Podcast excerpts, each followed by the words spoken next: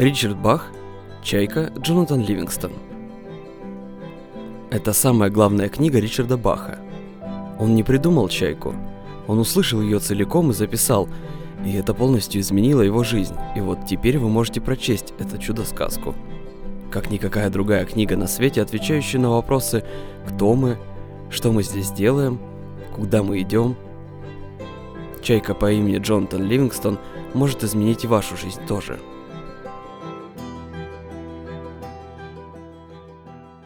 Глава первая. Было утро, и солнце опять залило сияющим золотом спокойное море, чуть подернутое рябью. В миле от берега забрасывал сети рыбацкий баркас. И когда по стае имени завтрака разнеслось слово, тысячи чаек разом поднялись в воздух, чтобы начать между собой привычную битву за кусочки пищи. Начинался еще один день, полный забот.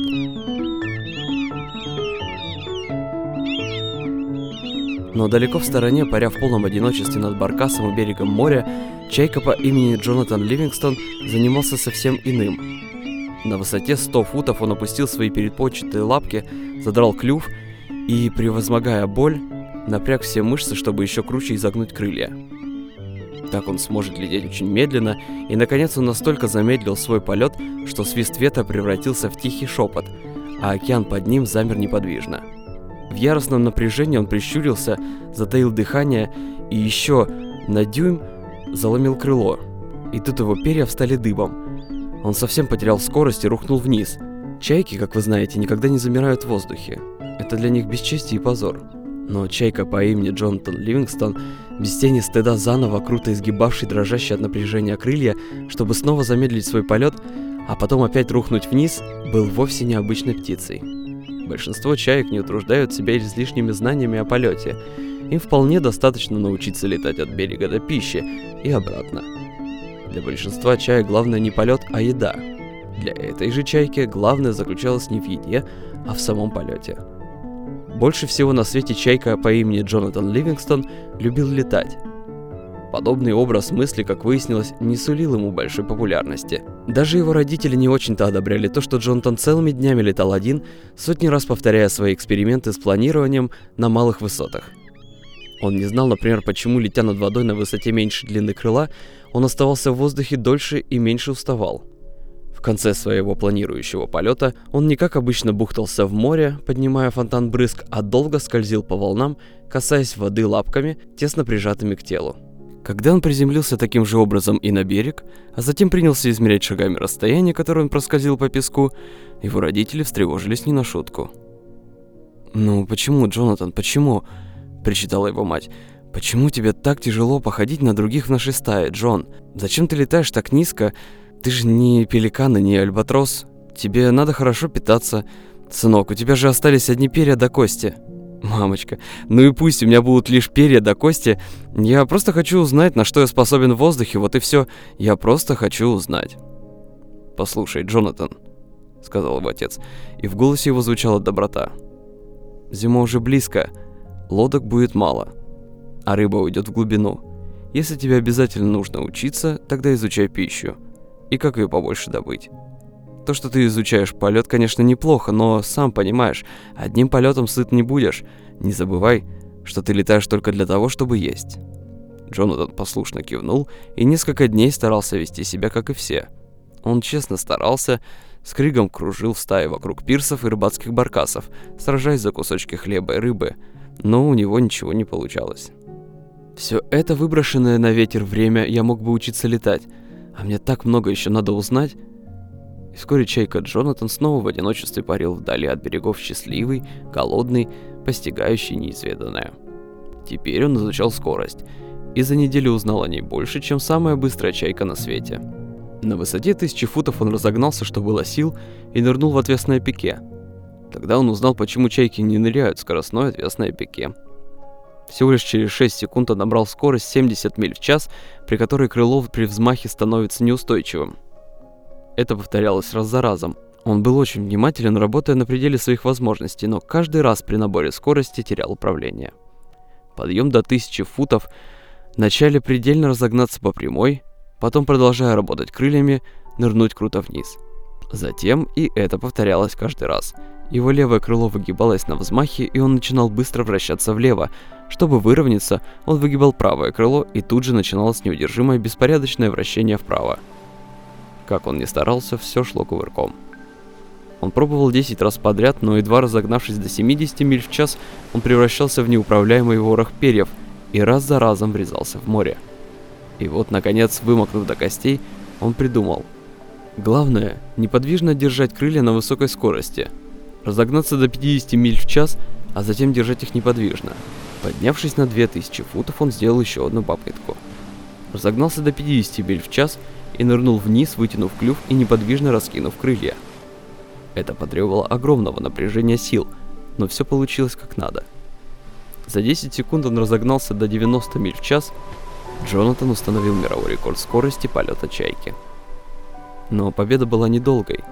Как только он начал выход из пике и изменил угол атаки своих крыльев, он моментально потерял управление, и этот кошмар начался снова. На скорости 90 миль в час Джонатан закувыркался, словно подбитый зенитом снаряд, и врезался в каменную твердь моря. Когда он пришел в себя, солнце уже давным-давно село, и тело его тихонько скользило по лунному свету, разлитому на поверхности океана. Измученные крылья казались отлитыми из свинца, но еще тяжелее была горечь поражения.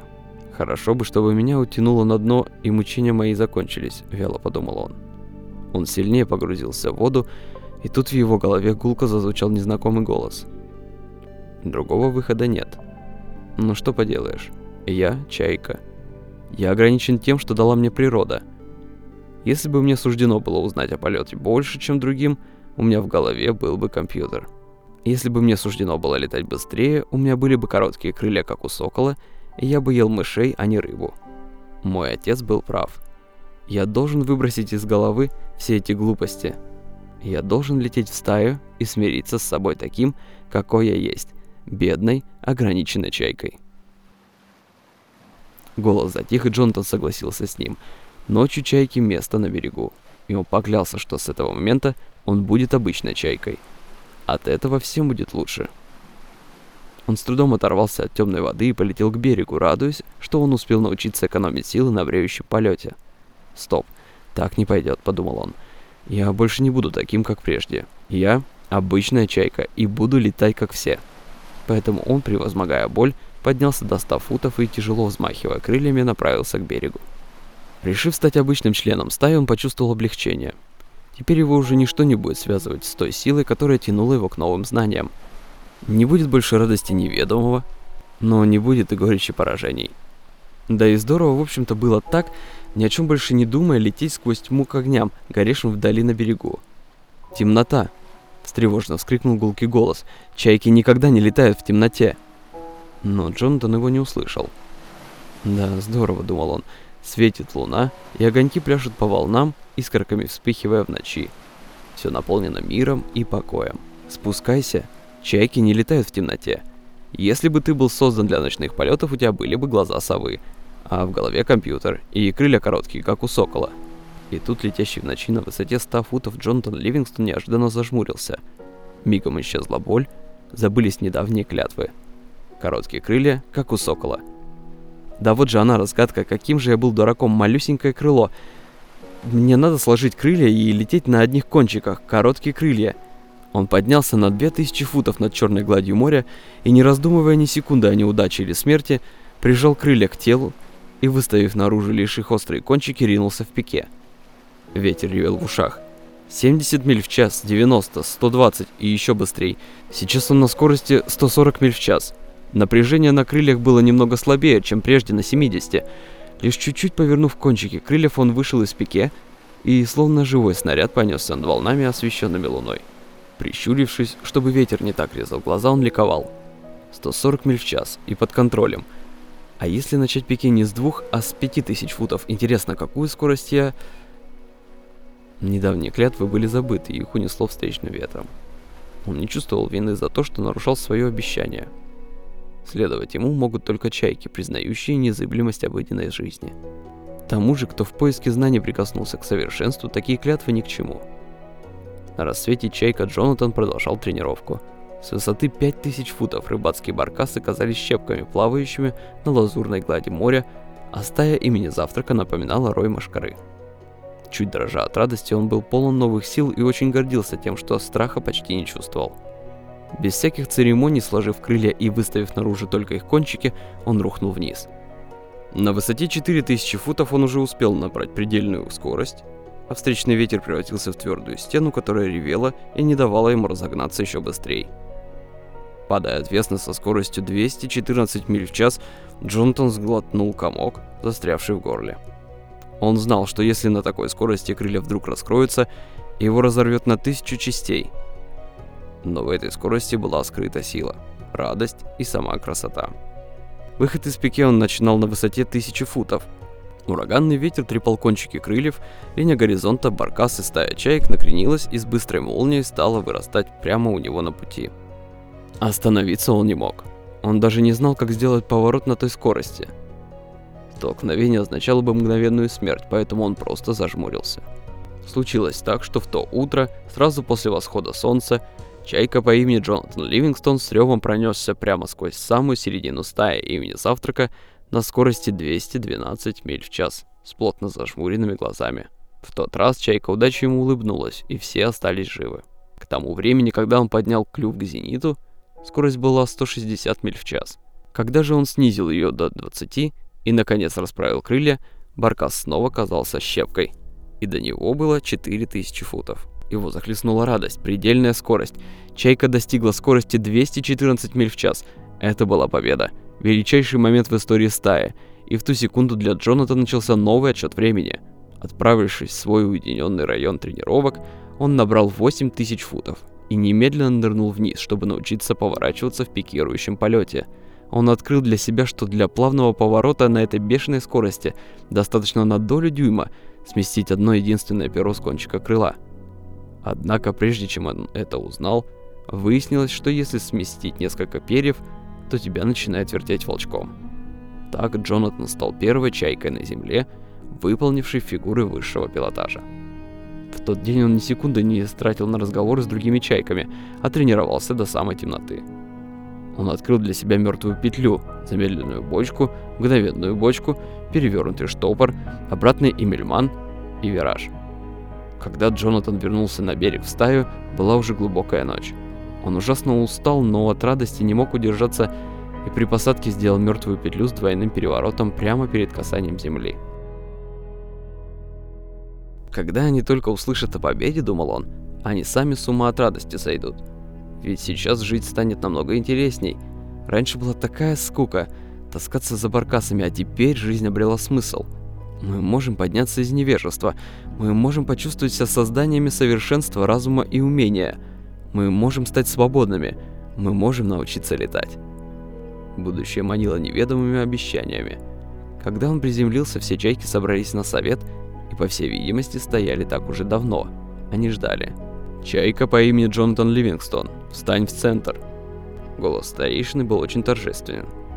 В центр ставили только тех, кто заслужил величайший позор или величайшую славу. В центр славы ставили будущих предводителей стаи. Конечно, подумал он, сегодня утром все видели победу.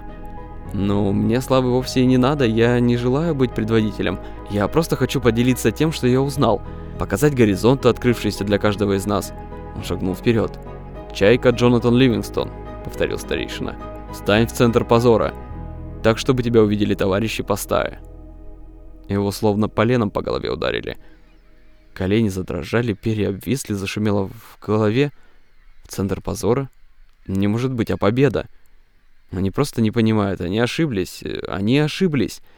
За его вопиющую безответственность, тянул на распев торжественный голос, подрывающую честь и традиции семьи чаек, Приказ встать в центр позора означал, что он будет изгнан из общества, отправлен на пожизненную ссылку на дальние утесы. Когда-нибудь, чайка Джонатан Ливингстон, ты узнаешь, что безответственность ничего хорошего не приносит. Жизнь непонятна и недоступна нашему пониманию. Известно лишь то, что нас выпустили в этот мир, чтобы мы ели и старались прожить как можно дольше. На совете стаи провинившаяся чайка должна молчать. Но Джонатан молчать не хотел — «Безответственность, братья мои!» — вскричал он. «Кто же берет на себя большую ответственность, чем чайка, нашедшая высший смысл жизни и следующая ему?» Тысячи лет мы знали лишь борьбу за рыбьи головы, но теперь у нас появился смысл жизни — учиться новому, делать открытия и стать свободными. Дайте мне один только шанс показать вам то, чему я научился. Казалось, стая была высечена из камня. Закон братства нарушен. Запели чайки разом, дружно заткнули уши и повернулись к нему спиной. Чайка Джонатан дожил свой век в уединении, но мир его вовсе не ограничился дальними утесами — и его печалило не одиночество, а то, что другие чайки не захотели поверить в красоту полета, которая готова была им открыться. Прозреть они не пожелали. Каждый день приносил новые знания.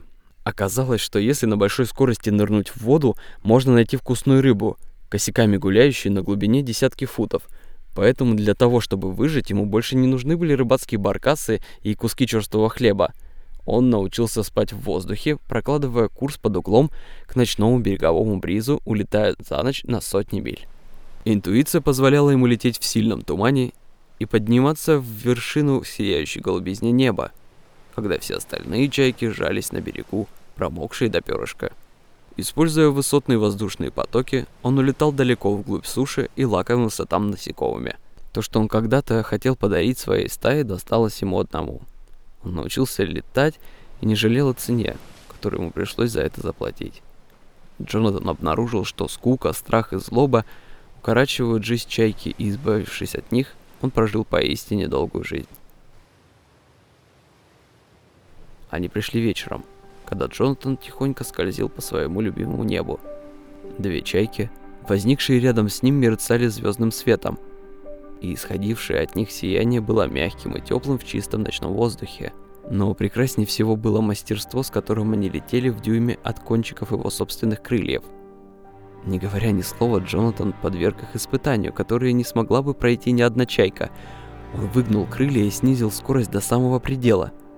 Сверкающие птицы плавно замедлили свой полет, оставаясь рядом с ним, они знали о сверхмедленном парении – он сложил крылья, сделал бочку и ринулся вниз со скоростью 190 миль в час. Они вошли в пике вместе с ним, не нарушив идеального построения. Наконец он начал гасить скорость вертикальной замедленной бочкой.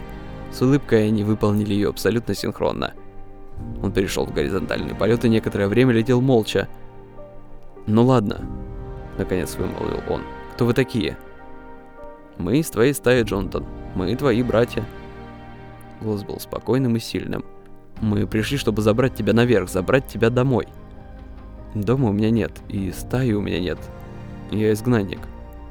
И летим мы сейчас на верхней границе Великого Горного Ветра. Еще несколько сотен футов, и выше я уже не смогу поднять свое старое тело.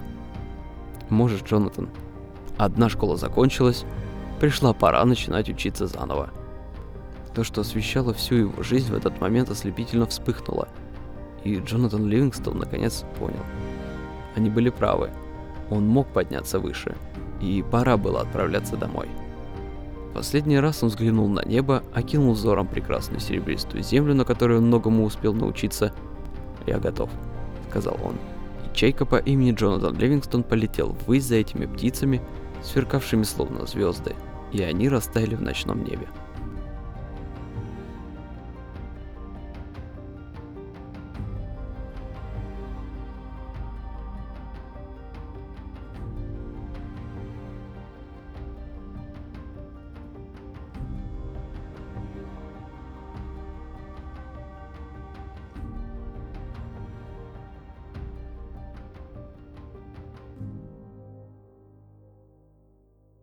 Глава вторая. Вот он какой рай, подумал Джонатан и улыбнулся своей мысли. Не очень-то почтительно приниматься разглядывать рай в ту самую минуту, когда влетаешь в него. Поднявшись выше облаков, заслонивших землю, он заметил, что его тело начало светиться так же, как и у тех двух птиц, летевших рядом с ним. Конечно, за этими золотыми глазами скрывался все тот же молодой Джонатан Ливингстон, но внешняя оболочка его изменилась. Тело оставалось вроде бы таким же, как у чайки, но летало оно намного лучше прежнего. Похоже, даже не напрягаясь, подумал он, я смогу разогнаться в два раза быстрее, чем в лучшие времена на Земле. Теперь его крылья сверкали белизной, а крылья стали абсолютно гладкими, словно их отлили из серебра и хорошенько отполировали. Исполненный радости, он тут же решил проверить, на что они способны. На скорости 250 миль в час он почувствовал, что близок к максимальной скорости в горизонтальном полете. На скорости 273 мили в час он понял, что быстрее разогнаться уже не может. Возможности его нового тела все же были ограничены, и хоть его старый рекорд в горизонтальном полете был значительно превзойден, Джонатан уперся в некий предел, который нелегко будет преодолеть. В раю, подумал он, возможности должны быть ничем не ограничены. В облаках мелькнул просвет, его спутники крикнули «Мягких посадок, Джонатан!» и растаяли в воздухе. Он летел над морем, приближаясь к неровной кромке берега. Несколько чаек упражнялись в восходящих потоках у утесов, вдали на севере у самого горизонта летело еще несколько птиц. Новое место, новые мысли, новые вопросы. Почему здесь так мало чаек? Рай должен быть ими переполнен, и почему я вдруг так устал? Считается, что в раю чайки не устают и не спят. Где он об этом слышал? Память о жизни на Земле быстро тускнела. Конечно, Земля это место, где он многому научился, но вот детали позабылись. Вроде приходилось драться за корм, стать изгнанником. Десяток чаек, летавших у берега, приземлились, чтобы его поприветствовать, но не произнесли при этом ни слова. Он лишь почувствовал, что они рады ему, что это его дом. Для него это был очень большой день. День, начало которого он уже не вспомнил. Он начал садиться, замахал крыльями, чтобы зависнуть в дюйме над землей, а затем легонько отпустился на песок. Другие чайки тоже приземлились, но ни одна из них при этом даже пером не пошевелила. Раскинув сверкающие крылья, они разворачивались против ветра, а потом как-то их изгибали и остановились в ту самую секунду, когда лапками касались земли. У них это здорово получилось, но Джонатан слишком устал, чтобы тут же этим заняться. Стоя на новом берегу, так и не проронив ни слова, он уже спал. Вскоре он понял, что здесь он сможет узнать о полете не меньше, чем за всю свою предыдущую жизнь. Разница была лишь в одном. Тут жили чайки, которые мыслили так же, как и он. Для каждой из них в жизни важнее всего было суметь превозмочь себя и прикоснуться к совершенству в том, что они так любили. А они любили летать. Птицы они были великолепные, как на подбор, и каждый день долгими часами они упражнялись в искусстве полета, разучивали сверхсложные фигуры высшего пилотажа. Надолго Джонатан позабыл о мире, из которого он пришел, где его стая жила, не желая видеть радости полета, используя дарованные им крылья только для того, чтобы найти пищу и наесться до отвала. Но время от времени на какое-то мгновение воспоминания приходили. Однажды, отдыхая на берегу после разучивания бочек, исполняемых со сложенными крыльями, он снова вспомнил землю. «А где все остальные, Салливан?» Молча спросил он своего инструктора, уже привыкший к телепатическому общению, которое заменяло здешним чайкам обычные крики. «Почему здесь нас так мало? Ведь там, где я когда-то жил, были тысячи и тысячи чаек, я знаю». Салливан покачал головой. «Единственный ответ, который приходит мне в голову, это то, что ты, похоже, птица редкостная. Одна на миллион. Большинство из нас продвигались вперед очень медленно. Мы переходили из одного мира в другой, который почти ничем не отличался от прежнего. Тут же забывали, откуда мы пришли, не думая о том, куда мы идем. Жили одним днем. Сколько, по-твоему, жизни нам пришлось прожить, прежде чем нам впервые пришло в голову, что есть в жизни нечто большее, чем просто драка за еду или власть в стае. Тысячи жизней, Джон. Десять тысяч. Затем еще сотню, прежде чем мы узнали, что есть такая штука, как совершенство. А потом еще сотню, чтобы понять, что цель нашей жизни заключается в том, чтобы найти его и показать всему миру. Это правило, конечно же, остается в силе и теперь. Мы выбираем себе следующий мир благодаря тому, чему научились в предыдущем. Если ничему не научимся, следующий мир будет как две капли воды, похож на этот. Все равно надо будет преодолеть те же ограничения и тяготы. Он раскинул крылья и повернулся лицом к ветру. «Но ты, Джон», — сказал он, — Сразу научился многому, и тебе не пришлось жить тысячу жизней, чтобы попасть сюда. Они снова поднялись в воздух и продолжили тренировку.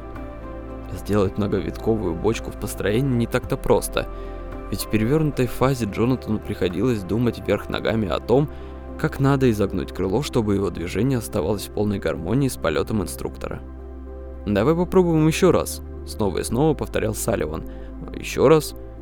«Вот, наконец, хорошо», и они перешли к отработке перевернутой мертвой петли. Как-то вечером чайки, не участвовавшие в ночных полетах, стояли кучкой на берегу и размышляли. А Джонатан, набравшись мужества, подошел к старейшине чаек, которые, как поговаривали, вскоре должны были улететь в высшие миры. «Чьянг», — начал он слегка волнуясь. Старая чайка посмотрел на него своими добрыми глазами. «Да, сын мой». Годы жизни не лишили старейшину сил, только укрепили его. Он летал лучше всех в стае и обладал знаниями, о которых другие едва начинают догадываться. Чьянг, ведь этот мир вовсе не рай, правда? В лунном свете было видно, что старейшина улыбнулся. «И ты снова учишься, чайка Джонатан Ливингстон», — сказал он. «И что происходит дальше, куда мы идем? Рая вообще нет?» «Нет, Джонатан. Место под названием рай не существует. Рай находится вне пространства и вне времени. Рай — это достижение совершенства». Он умолк. «Ты ведь очень быстро летаешь, правда?» «Я... я люблю скорость», — растерянно пробормотал Джонатан, но его охватила гордость, что старейшина заметил его успехи. «Ты начинаешь понимать, что такое рай, Джонатан, когда познаешь совершенную скорость. Это не тысяча миль в час, не миллионы, не скорость света, потому что любое число кроет в себе некий предел, а совершенство не знает пределов. Совершенная скорость, сын мой, это значит быть там, где пожелаешь». Чьянг вдруг исчез, и через мгновение появился в футах в 50 у самой кромки воды. Затем он снова исчез, но в ту же секунду появился рядом с Джонатаном. «Это забавно», — сказал он. Джонатан был поражен.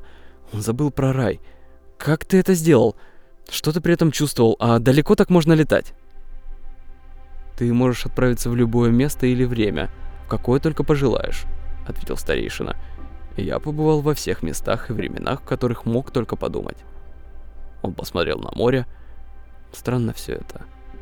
Чайки, которые хотят просто путешествовать и жертвуют ради этого совершенством, летают медленно и привязаны к одному месту. А те, кто отказывается от путешествий ради совершенства, могут в то же мгновение попасть куда угодно. Запомни, Джонатан, рай находится вне времени и пространства, потому что пространство и время абсолютно не имеют значения. Рай — это... А ты можешь научить меня летать? Голос Джонатана дрожал от желания познать неведомое. Конечно, если ты хочешь этому научиться. Очень хочу. Когда мы можем начинать? Прямо сейчас. Я хочу научиться так летать. Повторил Джонатан, и его глаза блеснули необычным светом. Скажи, что мне надо делать. Ченг заговорил медленно, внимательно вглядываясь в молодую чайку. «Чтобы летать со скоростью мысли в любую точку пространства, — сказал он, — ты прежде всего должен понять, что ты туда уже прилетел.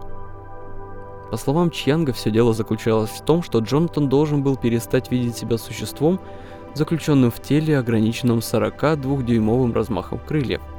Все дело было в том, чтобы понять, что его истинная совершенная сущность жила подобно написанному числу, одновременно повсюду во времени и пространстве. День за днем, начиная еще до рассвета и заканчивая далеко за полночь, Джонатан упорно работал над собой. Но несмотря на все его усилия, он ни на перышко не сдвинулся с места. «Забудь о вере», — раз за разом повторял Чьянг. «Для того, чтобы летать, тебе нужна не вера, а понимание полета. И здесь то же самое. Попробуй еще раз». И вот однажды, когда Джонатан, как всегда, пытаясь сосредоточиться, стоял на берегу с закрытыми глазами, он вдруг понял, что ему так долго говорил Чьянг. «Да это же истинная правда. Я и есть совершенная чайка, не знающая пределов и ограничений. Его охватила бурная радость. Отлично, сказал Чьянг, и в его голосе звучала победа. Джонатан открыл глаза. Они со старейшиной стояли на абсолютном чужом берегу. Там деревья спускались до самой воды, а на небе горели два желтых солнца. «Наконец-то ты понял», — продолжил Чьянг. «Но тебе придется немного поработать над самоконтролем». Джонатан был поражен. «Где мы?» Явно не придавая значения необычности окружающего мира, Чьянг, не задумываясь, ответил. «Очевидно, мы на какой-то планете с зеленым небом, входящей в систему двойной звезды». Джонатан радостно вскрикнул, издав первый звук с тех пор, как покинул Землю. «Получилось!» «Ну, конечно, получилось, Джон», — сказал Чьянг. «Всегда получается, когда знаешь, что делаешь. Теперь насчет самоконтроля. Когда они вернулись, уже стемнело. Другие чайки смотрели на Джонатана с благоговением. Они видели, как он исчез с того места, где так долго стоял в неподвижности. Но уже через минуту он прервал их поздравления. «Я же здесь новичок. Я только приступил к занятиям. Это мне надо у вас учиться». «Я удивляюсь этому, Джон», — сказал Салливан, стоявший рядом с ним. «У тебя меньше страха перед новыми знаниями, чем у любой из чаек, которые я видел за 10 тысяч лет». Стая замолчала, а Джонатан смущенно переступил с ноги на ногу.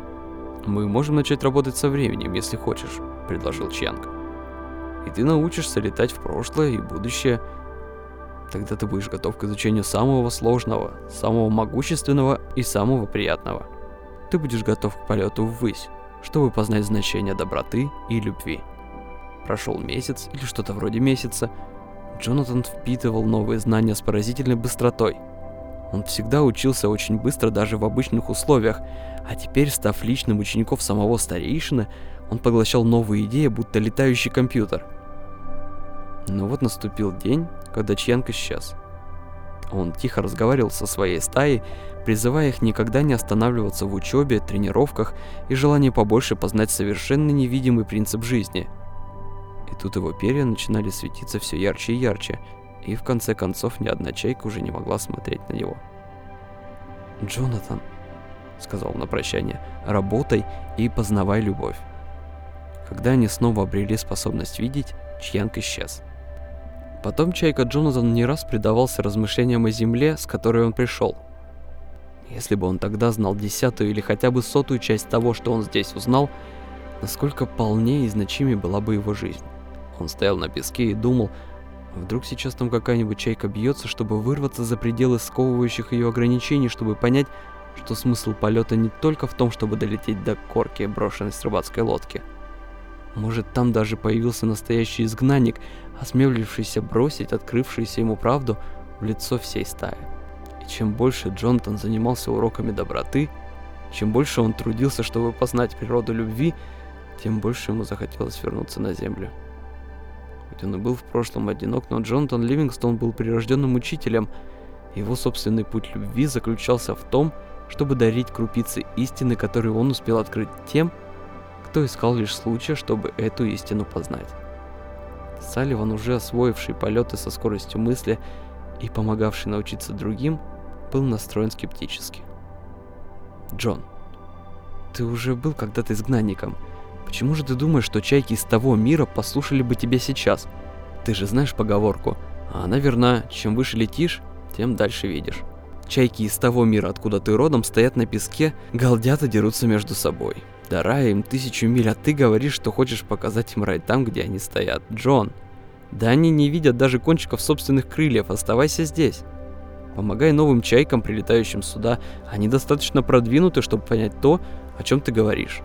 Он помолчал, а потом добавил. «А что, если бы Чьянг вернулся в свой старый мир? Где бы ты был сегодня?» Последние слова решили все, и Салливан был прав. Когда летишь высоко, глядишь далеко. Джонатан остался и работал с новичками. Они были очень умными и быстро усваивали уроки. Но старое чувство возвращалось, и он не мог отогнать от себя мысль, что там, на земле, одна или две чайки – тоже смогли бы этому научиться. Сколько бы он знал сейчас, если бы Чьянг встретился ему в дни его изгнания. «Салли, я должен вернуться», — сказал он наконец. «Твои ученики занимаются хорошо. Они могут помочь тебе обучать новичков». Салли он вздохнул, но спорить не стал.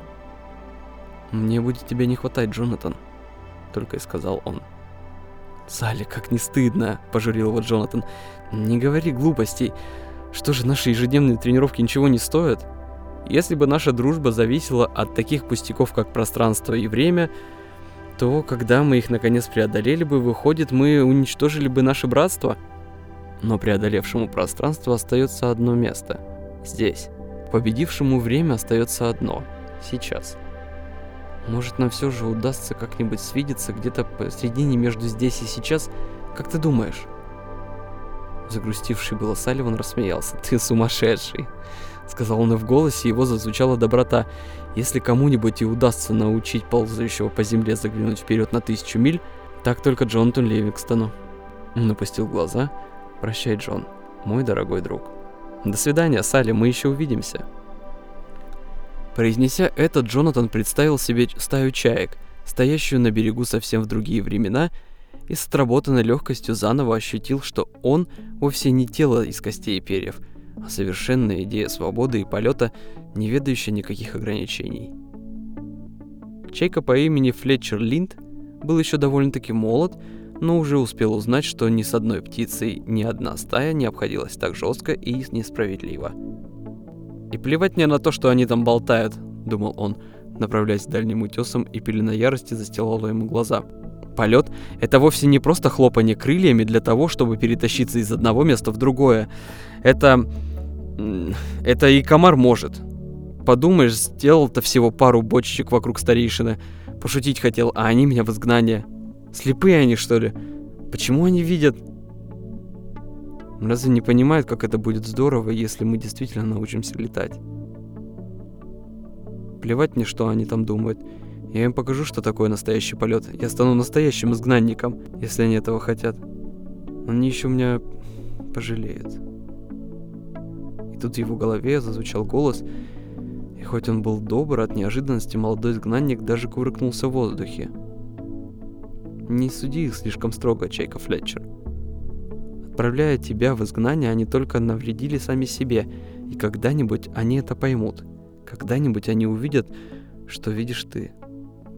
Прости их и помоги им понять. В дюйме от кончика его правого крыла летела чайка, сверкающая невиданной белизной, легко скользя, не шелохнув ни перышка на скорости близкой к рекордной скорости Флетчера. В голове молодой птицы все смешалось. Что происходит? Я с ума сошел? Я умер? Что это? Его мысли прервал спокойный сильный голос, настоятельно требовавший ответа.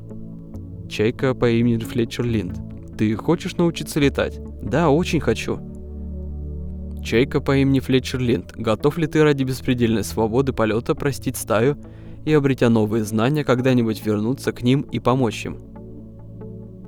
Обмануть эту великолепную птицу было невозможно – Хоть и уязвленная гордость больно щемила сердце Флетчера. «Да, я готов», — тихо сказал он. «В таком случае, Флетчер», — молвило существо, исполненное света, и в голосе его звучала доброта, «мы начинаем с горизонтального полета».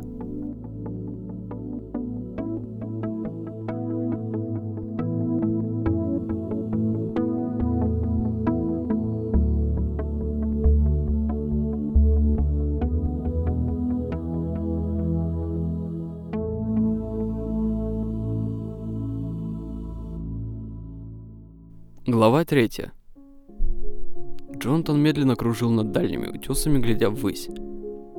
Этот молодой Флетчер был несколько грубоват, но в остальном почти идеальный ученик. В воздухе он был силен, быстро, легок, а самое главное, у него было неудержимое желание научиться летать. Вот и он, дрожащий серый комок, с ревом вышел из пике и пронесся рядом с инструктором на скорости 150 миль в час – он тут же начал новую попытку сделать 16-витковую вертикальную замедленную бочку, громко отсчитывая обороты. 8, 9, 10. Видишь, Джонатан, я теряю скорость. 11. Я хочу научиться резкие делать остановки, как ты. 12. Но разрази гром, у меня не получается 13. Эти три последних оборота без 14... Тут он сел на хвост и от неудачи совсем взбеленился. Закувыркавшись, он перешел в перевернутый штопор и, наконец, запыхавшись, сумел выровняться в сотни футов ниже своего инструктора. «Ты напрасно тратишь на меня свое время, Джонатан. Я слишком глуп, я просто тупица. Стараюсь, стараюсь, но ничего не получается». Джонатан посмотрел на него и кивнул. «Конечно, ничего не получится до тех пор, пока ты будешь так резко начинать подъем. Флетчер, ты потерял 40 миль в час на выходе. Будь мягче, решительней, но мягче, запомнил? Он спланировал к своему ученику. Теперь попробуем сделать ее вместе, соблюдая построение, и будь внимательным в начале подъема, входи мягко и легко. К исходу третьего месяца у Джонатана появилось еще шесть учеников, все изгнанники, с любопытством внимавшие новой необычной идеи о том, что полет должен приносить только радость. Им было проще отрабатывать фигуры пилотажа, чем понять скрытый в них смысл – На самом деле каждый из нас частица великой чайки. Идея беспредельной свободы часто повторял им Джонатан, когда они стояли вечером на берегу. И овладение мастерством полета – это шаг к тому, чтобы научиться выражать нашу истинную природу. Мы должны убрать с пути нашего все то, что он нас ограничивает. Вот почему занятия скоростным и высшим пилотажем – его ученики в это время засыпали, отдав все силы на тренировках. Они любили свои занятия, скорость будоражила их молодую кровь, и тяга к новым знаниям не утихала, а только становилась все сильнее и сильнее. Но ни один из них, даже Флетчер Линд, не мог пока поверить в то, что полет мысли может быть таким же реальным, как полет над бушующим морем. Все наше тело от клюва до кончика хвоста, иногда говорил им Джонатан, лишь воплощение вашей мысли в зримом для вас виде – Разорвите цепи, сковывающие ваши мысли, и вы разорвете оковы, сдерживающие ваше тело. Но как бы он им это не втолковывал, все это скорее напоминало забавную сказку, а им очень хотелось спать. Прошел всего только месяц, когда Чайка Джонатан сказал, что им пора возвращаться в стаю. «Мы не готовы», — заявил Чайка Генри Кельвин. «Мы там никому не нужны, мы изгнанники. Мы же не можем напрашиваться и лететь туда, где нас не ждут, правда ведь?» Мы свободны лететь туда, куда захотим, и быть такими, какие мы есть, ответил Джонатан. Он поднялся в воздух и полетел на восток, туда, где обитала стая. По закону стаи изгнанник не имел права вернуться, а закон ни разу не нарушали за 10 тысяч лет. Закон говорил «оставайся здесь». Джонатан сказал «летите со мной». И к этому моменту он уже удалился на добрую милю. Если они и дальше будут топтаться в нерешительности, он окажется совсем один против злобной стаи. Пожалуй, мы не обязаны подчиниться закону, если мы больше не члены стаи, правда? Смущенно сказал Флетчер. И кроме того, если начнется драка, от нас больше толку будет там, чем здесь. Так они и появились с запада в то утро, едва не соприкасаясь кончиками крыльев. Они пронеслись над местом совета стаи на скорости 135 миль в час. Джонатан летел впереди, Справа держался Флетчер, слева старался не отставать Генри Кельвин. Затем весь строй со свистом, рассекая воздух, плавно повернул направо, как один. Все выровнялись, повернулись, выровнялись.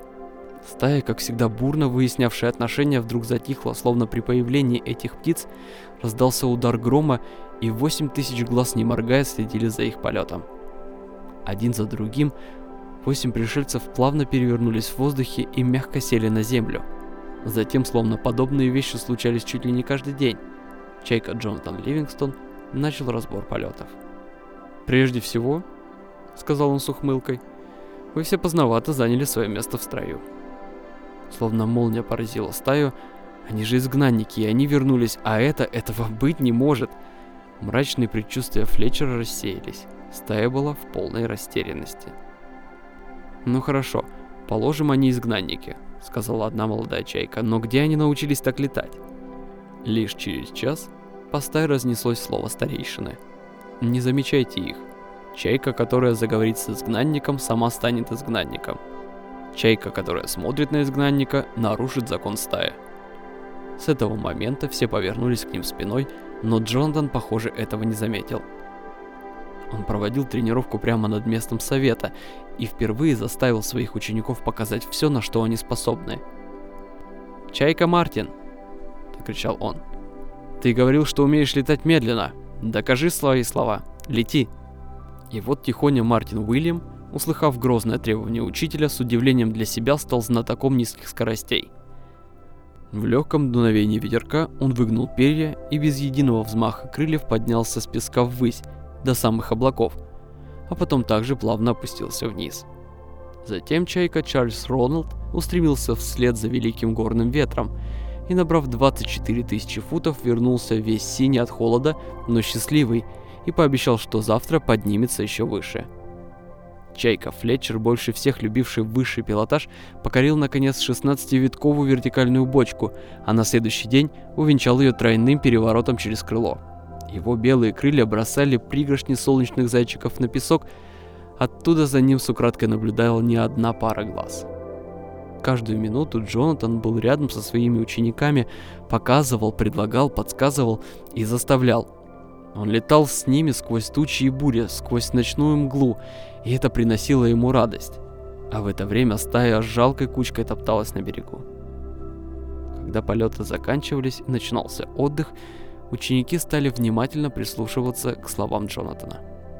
У него было много сумасшедших идей, которые они понять не могли, но были и отличные мысли, которые им были очень близки. Постепенно в ночи вокруг его учеников образовался еще один круг. В нем были чайки с любопытством слушавшие его речи всю ночь напролет, не желавшие быть замеченными и замечать других, и они исчезли до рассвета. Это случилось через месяц после возвращения. Первая чайка из стаи переступила запрет и попросила научить ее летать. Своей просьбой чайка Тернес Лоуэлл вынес себе приговор изгнания. Он стал восьмым учеником Джонатана. На следующую ночь из стаи к ним пришел чайка по имени Керк Мейнард. Он с трудом брел по песку, волоча левое крыло, и рухнул у ног Джонатана. «Помоги мне», — попросил он тихим голосом умирающего. «Больше всего на свете я хочу летать». «Ну что же, хорошо», — сказал Чайка Джонатан. «Поднимись со мной в небо, и мы начнем». «Ты не понял, мое крыло. Я не могу им пошевелить». «Чайка Мейнард, ты волен быть самим собой, выразить скрытую в себе истину прямо здесь и сейчас. Ничего не может тебе помешать. Это закон Великой Чайки, это закон бытия». «Ты говоришь, что я смогу полететь? Я говорю, что ты абсолютно свободен», и тут в мгновение ока чайка Керк Мейнард просто раскинул свои крылья и как перышко поднялся в ночное небо. Стаю разбудил его крик, раздавшийся с высоты 500 футов. Изо всех сил Керк кричал «Я могу летать! Слушайте все, я лечу!»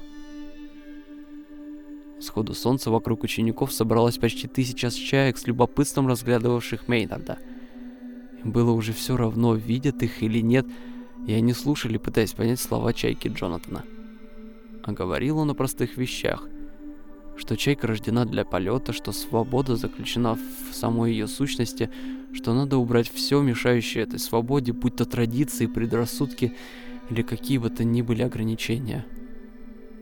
«Убрать, говоришь?» — раздался голос из толпы. «А если это закон стаи?»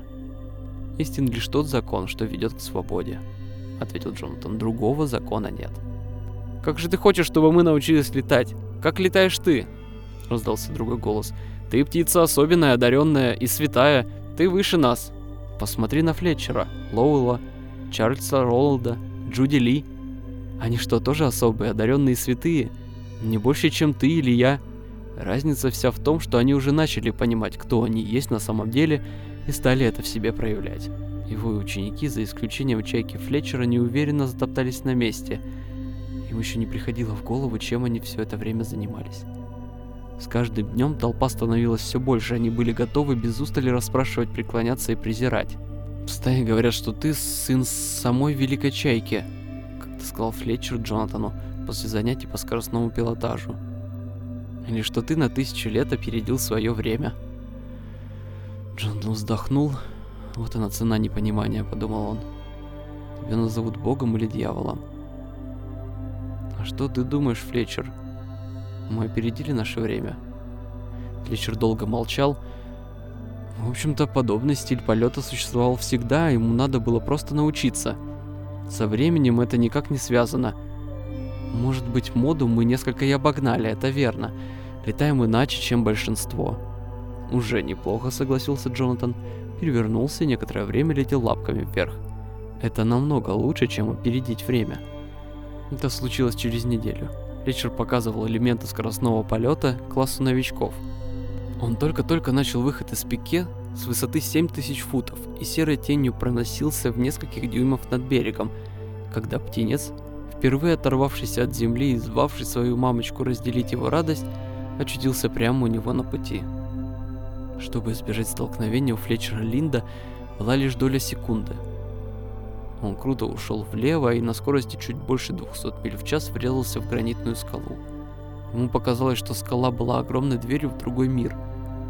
В момент удара он цепенел от ужаса, все померкло, и вдруг оказалось, что он снова летит, но уже в незнакомом чужом небе. Память то уходила, то возвращалась, так страшно и грустно, и жаль, что все так получилось, ужасно жаль.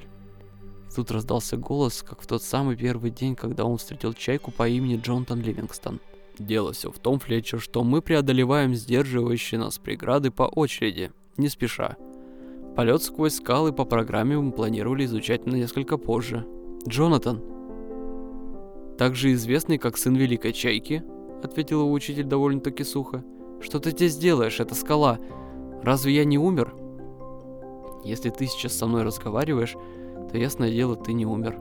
Ты просто умудрился довольно резко изменить свой уровень сознания. Тебе самому надо сделать выбор. Ты можешь остаться здесь и продолжить обучение на этом уровне, а он намного выше, чем тот, с которого ты ушел. Или ты можешь вернуться и продолжить свою работу в стае. Старейшины очень надеялись, что произойдет хоть какое-нибудь несчастье, но даже они не ожидали, что ты им так здорово подсобишь. Конечно же, я хочу вернуться в стаю. Я ведь только-только начал занятия с новой группой. Очень хорошо, Флетчер. Помнишь, как мы говорили, что тело создано силой мысли? Чайка Флетчер встряхнул головой, расправил крылья и открыл глаза. Он стоял у подножья скалы, а вокруг собралась вся стая. Когда он зашевелился, все разом загалдели. Он жив, был мертв, а ожил. Тронул колокольчиком крыла, воскрес, сын Великой Чайки. Нет, это он отрицает, он дьявол, дьявол. Явился, чтобы сгубить нашу стаю. В толпе было около четырех тысяч чаек, крайне напуганных происходящим, и крик «Дьявол!» пронесся среди них, словно порыв урагана. Глаза разгорелись, клювы воинственно сжались, разорвать их на клочки. «Может, нам лучше покинуть их, а, Флетчер?» — поинтересовался Джонатан. Я не стал бы сильно против этого возражать. В ту же секунду они оказались в полумиле от того места, где клювы разъяренных чаек ударили в пустоту. Чего труднее всего на свете убедить птицу в том, что она свободна и что она сможет сама себе это доказать, если немного потренируется. Почему это так сложно?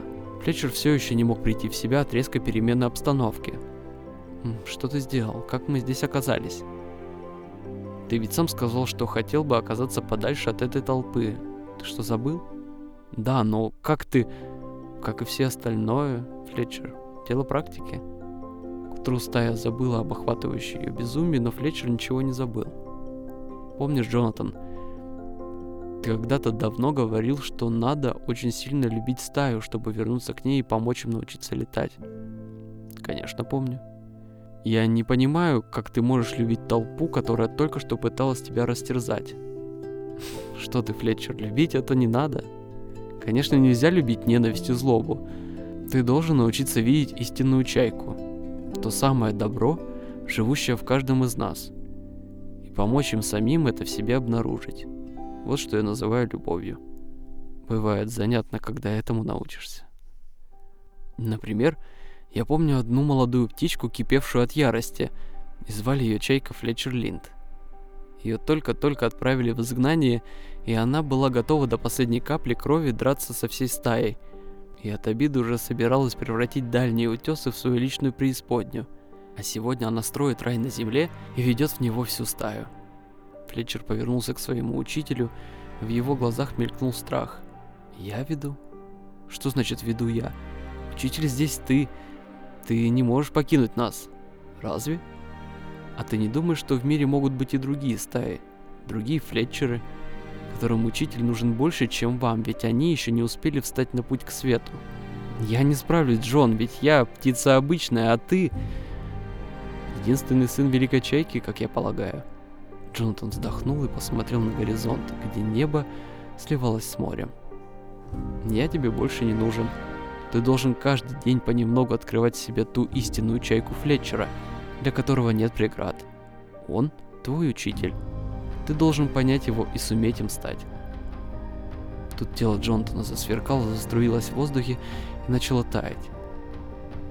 «Не позволяй им рассказывать обо мне всякие глупости», или сделать из меня башка. Ладно, я чайка. Я люблю летать. Может быть, Джонатан? Бедный Флетчер, не верь своим глазам. И мне надо видеть беспредельность. Смотри сердцем, найди то, что ты уже и так знаешь. Ты увидишь, как надо летать. Сияние померкло, Джонатан исчез. Чайка Флетчер постоял, а потом все же заставил себя взлететь. Его ждал класс новичков, желавших поскорее приступить к занятиям. «Прежде всего», — сказал он с тяжелым сердцем, — «вы должны понять, что чайка — это безграничная идея свободы, частица великой чайки. Все ваше тело от клюва до кончика носа — лишь воплощение мысли». Молодые чайки удивленно переглянулись. Что-то это не очень похоже на объяснение фигур пилотажа. Флетчер вздохнул и начал все сначала. Так, ладно. Он критически оглядел собравшихся. Начнем с горизонтального полета. Произнеся эти слова, он внезапно понял, что в его друге и правда было не больше божественно, чем в самом Флетчере. «Так ты говорил, что нет ничего невозможного, Джон», — подумал он. «Ладно, тогда недалек тот час, когда я появлюсь на твоем берегу и покажу тебе, как надо летать». И хоть Флетчер очень старался выглядеть построже, он вдруг на мгновение увидел их всех такими, какими они были на самом деле, и полюбил это всем сердцем. «Так нет ничего невозможного, Джонатан», — снова подумал он, пришла его пора учиться летать.